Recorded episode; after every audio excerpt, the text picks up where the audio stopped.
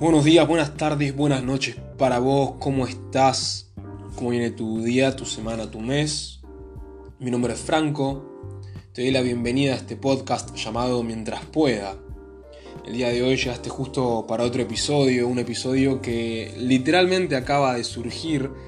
Es súper improvisado, pero sentí que estas son las historias justamente que estaría bueno que comparta en el podcast. Pero bueno, antes de empezar y centrar la temática del día de hoy, eh, nada, ¿qué onda? ¿Cómo estás? De, verdad, si no te lo preguntaste, haz una pausa, pum, y pregúntate, ¿cómo me siento hoy? Yo la verdad que vengo teniendo días muy, muy extraños. Todos los días son extraños igual, pero como que vengo intentando surfear la ola y la ola se está transformando en un tsunami, algo así. Pero bueno, dejando eso de lado, hoy te voy a contar una anécdota mía personal que muy pocas personas saben, pero es de mi encuentro con un narcotraficante chileno. Así es, lo que estás escuchando es totalmente cierto, 100% eh, real, no fake. Em, mi encuentro con un narcotraficante chileno en una fiesta en un castillo en Chile. Uf, es una anécdota muy, muy loca, eh, con sucesos increíbles y, muy divertidos, pero esta anécdota va así como para 2000, sí, creo que es la, primera semana de 2018. Yo me fui el, el 30 de 2017 con un grupo de amigos a Chile. Eh, vamos a hacer una pausa porque me están llamando y me están rompiendo las bolas. A ver qué onda. Bueno, em, volviendo después a inesperada pausa, nada, me llamaron de Mercado Libre porque eh, compré unos regalos y están llegando y nada, como es sorpresa, tengo que encargarme de que nadie en casa se entere de que están llegando estos envíos. No importa, em, volviendo a donde estábamos.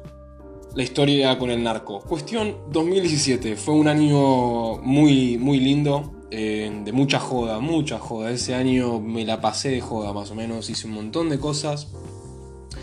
Em, pero entre ellas, con un grupo de amigos, ocho varones en total, dijimos que era hora de irnos a otro lado de vacaciones. Veníamos yendo de vacaciones a la costa, a Gese, la Pinamar, y dijimos, bueno, ¿a dónde vamos? Brasil era una primera opción, em, pero al ver que no llegábamos con el presupuesto, pasamos a Chile y nos pusimos en mente ir a Reñaca. Entonces todos empezamos a ahorrar y a organizar este viaje con muchos, muchos meses de anticipación y tuvimos la gran suerte de que uno de estos amigos encontró por eh, Airbnb, si no me equivoco, eh, una casa en Reñaca que era eh, no sé cómo explicarlo, pero era una casa de la reputa madre. Cuando digo una casa de la reputa madre, era una casa en la cual había espacio para que ocho varones se alojaran ahí.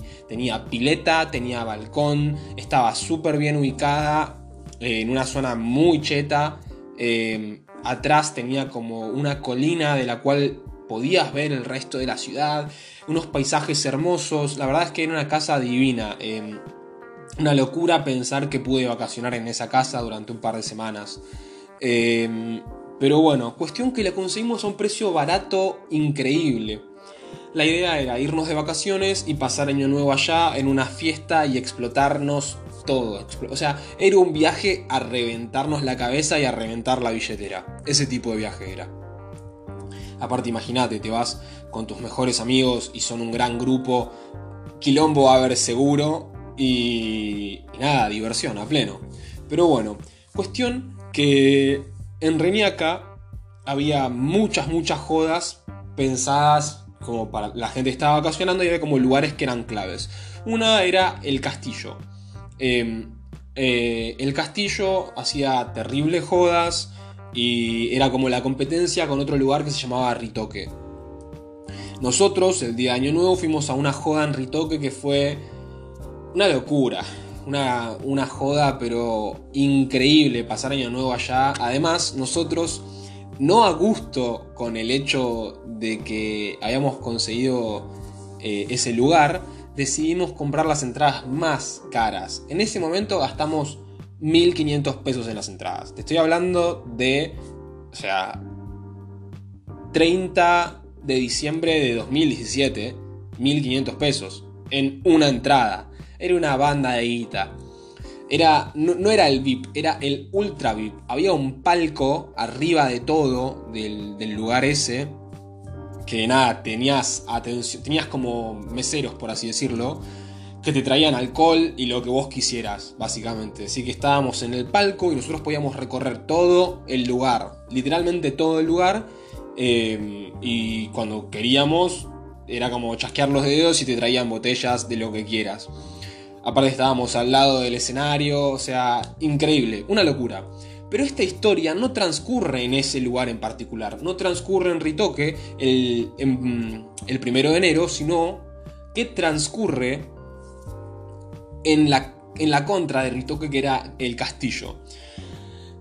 Al castillo fue a donde empezamos a ir más seguido porque era como más la joda del día a día, ponele. Y hubo una noche eh, en la cual em, yo tuve la suerte de encontrarme con este personaje. Pero sin saltearme todas las etapas, fue una noche muy bizarra de por sí. Nosotros habíamos conseguido eh, un, un taxista que nos llevaba a todos lados. Eh, traía siempre algún amigo de él eh, para que le ayude a llevarnos porque éramos muchos para ir en un solo auto. Pero nada, era una locura. El taxista se llamaba Andy. Andy era un tipo gordo, o sea, bastante gordo, muy grandote físicamente, además de, ser gordo. Tenía barba, pelo largo, parecía un personaje de Los Simpsons, más o menos. Eh, pero era era muy amable. Era un tipo, pero recontra amable. Recontra amable. Además de ser recontra amable, Andy era un homofóbico de la reputa madre. Dios, qué chabón. Era un personaje muy extraño. Pero pegamos muy buena onda con Andy. Eh, él nos llevaba a todos lados y a cualquier hora él estaba. Y tuvimos la suerte, además, de en varias conversaciones enterarnos que Andy fumaba porro. Pero no fumaba porro casualmente. Andy era un porrero de, de primera. Entonces, no solo que nos conseguía porro y nos llevaba a todos lados, sino que encima se, se invitaba eh, unos porros del tamaño de mi mano, más o menos. Una locura, un tipazo aparte, porque teníamos buenas conversaciones y todo. Y la vez que nos cayó la ficha que era recontra homofóbico, em, fue una vez que él ya estaba en la puerta esperándonos, en la puerta de la casa, y Em, yo salgo en cuero a abrirle y le digo, Andy, pasá, todavía nos terminamos de vestir y nada, si querés hay pizza en el horno, puedes comer tranquilo.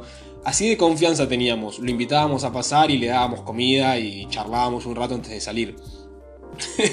y Andy apenas me ve bajar en cuero y abrirle, se queda como choqueado, ¿viste? Y se va como un poco para atrás.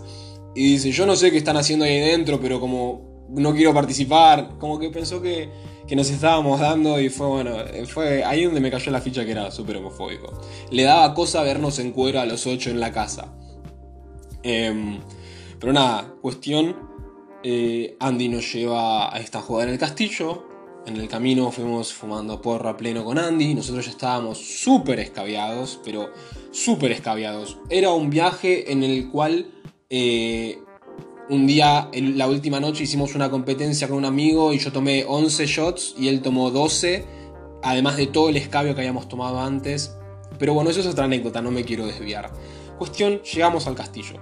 El castillo era bastante grande, pero estaba siempre explotado de gente nivel cuando entras un boliche y no te podés mover porque te estás chocando con la gente todo el tiempo. Y había gente de todas partes del mundo. En un momento eh, yo me crucé con amigos que también estaban vacacionando ahí. Teníamos muchos grupos en común que estaban vacacionando ahí, lo cual era genial por un lado, porque todo el tiempo estabas viendo gente más o menos conocida o que habías cruzado en algún lado y pegando buena onda con gente nueva. Pero cuestión que en un momento yo estoy ahí em, afuera hablando con, con, una piba de Finlandia y, y cae el chabón con el que ella se estaba quedando y empezamos a charlar y me ofrecen rola y me cuentan que se iban a una jodita y estaban repuestos. Y todo esto hablando en inglés encima, me cago de risa. Y ahí aparece eh, la primera personaje de, esa noche, que fue, fue genial porque fue como cruzarme con un ángel para mí. En el estado en el que yo me encontraba, apareció em, una mujer una... Pero no puedo explicar lo hermosa que era esta piba. Eh, ojos verdes, medio miel, pelo rubio con rulos, una onda cósmica tremenda, preciosa, súper buena onda, eh, como humorística, ¿viste? Hacía chistes, todo. A mí me, me encantó, me flechó. Cuestión que empezamos a hablar con la piba, ella en un estado ido y yo también. Y nada, me pasó su número y me dijo que era de San Isidro. Yo en ese momento estaba viviendo en el partido de Tigre, así que no me quedaba lejos.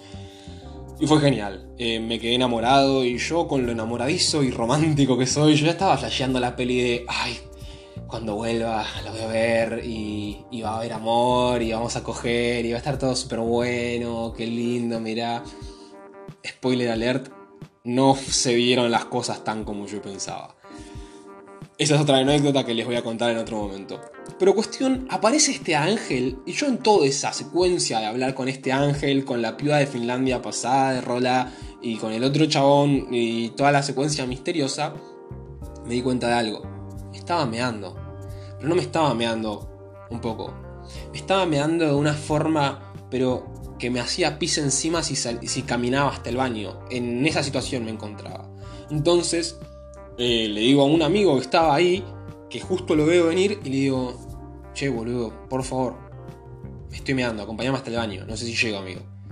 Y este amigo no era de mi grupo de amigos con los que yo me había ido, yo me lo había cruzado ahí. Me dice, mirá, yo fui al baño recién y la fila que hay es enorme, no avanza. Yo te recomiendo que hagas lo que hice yo. Lo que había hecho él era, en la entrada principal del castillo había unas escaleras enormes y al costado de las escaleras vos tenías un balcón como con vista a la playa y todas plantas y cosas así. Y era un lugar súper oscuro y él había ido a mear ahí, como un montón de otras personas.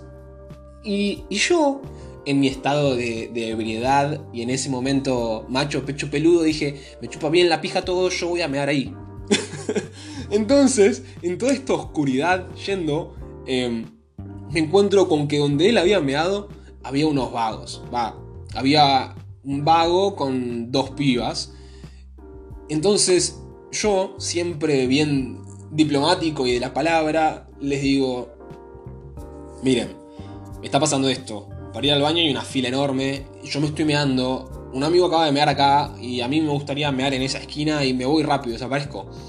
Entonces, como que no les cabió mucho, eran chilenos, va, dos chilenas y un chileno, no les gustó mucho la idea que yo estaba proponiendo y dijeron, bueno, hagamos algo, bancanos que terminamos de fumar y, y me da tranquilo, nosotros nos vamos y vos me das tranquilo. Entonces me pongo a hablar con este grupo de chilenos desconocidos que, Dios, son muy hospitalarios los chilenos. La verdad, a mí siempre me trataron genial. Yo no tengo nada en contra de los chilenos. Es más, les tengo mucho cariño desde que soy muy chico. Por mucho contacto con gente chilena que tuve a lo largo de mi vida. Y gente maravillosa, en mi parecer. Pero nada, cuestión que cuando me dice terminaban de fumar, yo pensé que estaban fumando unos puchos y se iban. Cuestión que el flaco saca una pipa a la que le mete un cogollo divino. Prende. Me mira. Me dice, ¿querés?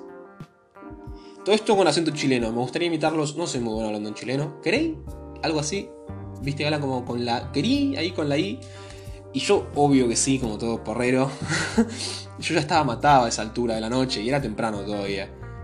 Me pongo a fumar de esa pipa y ese cogollo galáctico. y. Y nada, ya estaba en Narnia. Narnia era mi hogar y mi lugar de residencia era Tumnus 393 y Aslan venía a visitarme básicamente. Cuestión, terminamos de fumar, yo estaba detonado y digo, al fin puedo mear. Ni bien me pongo a mear en esa esquina, solo. Al lado mío llega caminando un, un chabón alto, un hombre como de unos 35 años más o menos. Eh, medio pelado, se me acerca, lo escucho hablar, era chileno, no entiendo qué me dice.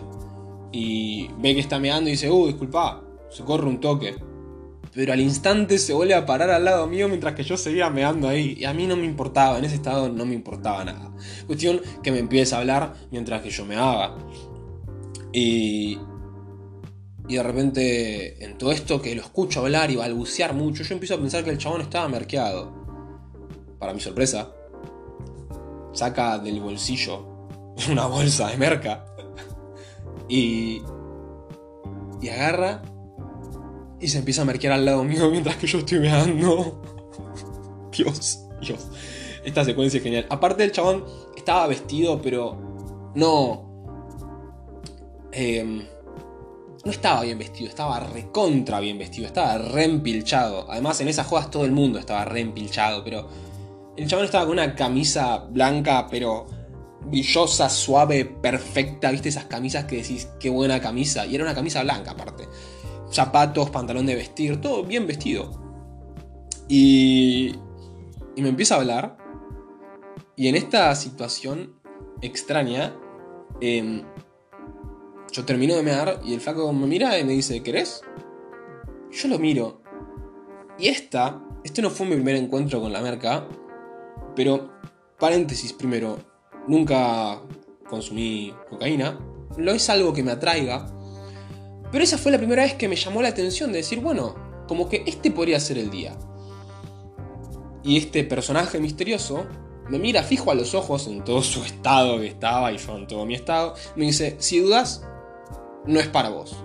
Agarra, lo guarda, se pega otro saque más y empieza a hablar. Y empieza a hablar. A mí me quedó mucho eso de si dudas no es para vos.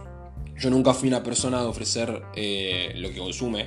Nunca, no es algo que vaya conmigo. Em, después voy a contar una anécdota del porqué de eso y de, esa historia.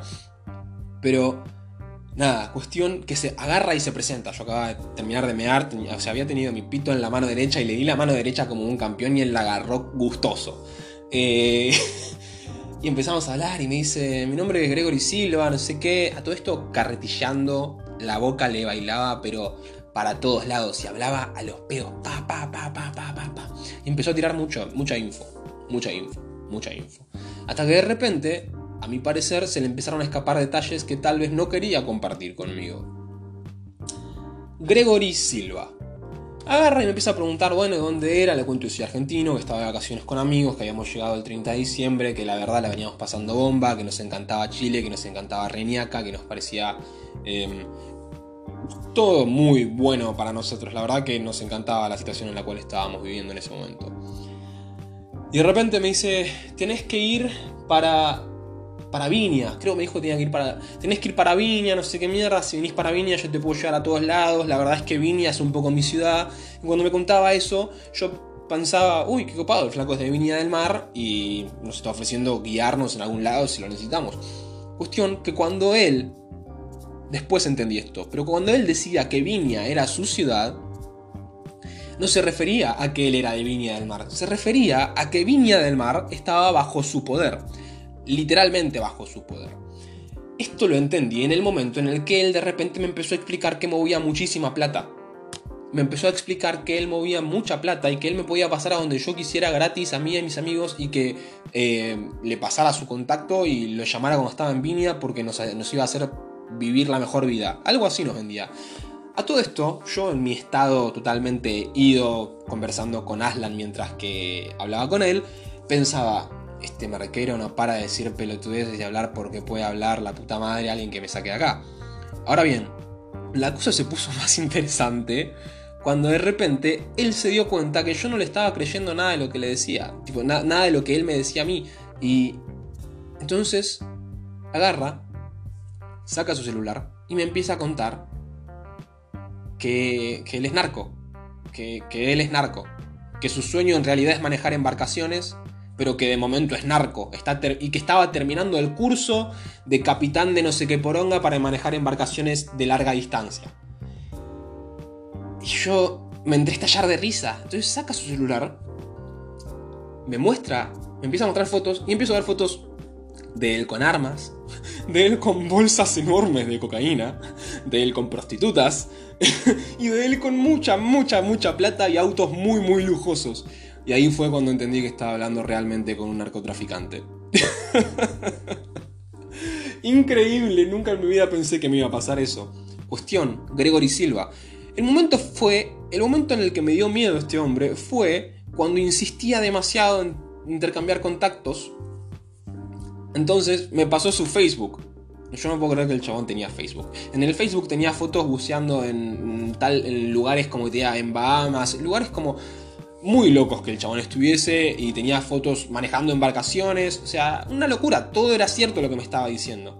Lo que me estaba diciendo no era mentira, no era un delirio de su estadio de drogas, era verdad. Y de repente en un momento me dice, acá en Chile tenés que estar avispado. ¡Pum! Y saca del bolsillo una faca bastante grande y me dice, ¿vos sabés lo que es estar avispado? Y yo escucho mucho rap chileno desde muy chico y entendí a dónde iba. Le dije que sí. Eh, estar avispado es como estar alerta, estar picante, estar ahí en esa. Y me dijo como que no puedes dejar que nadie te pase por arriba. Y me empezó a contar cómo él empezó a ser un narcotraficante. Me, me contó que desde muy chico él era de un barrio como pobre y empezó vendiendo marihuana y que después empezó a ser transportista. Que le habían dado autos para transportar grandes eh, cantidades de dinero y de cocaína. Y que así fue como él después con el tiempo fue creando su propio imperio. Gregory Silva. No estoy ni siquiera seguro de que ese sea su nombre de verdad. Me suena muy extraño que me haya dado su nombre de verdad, pero ni idea.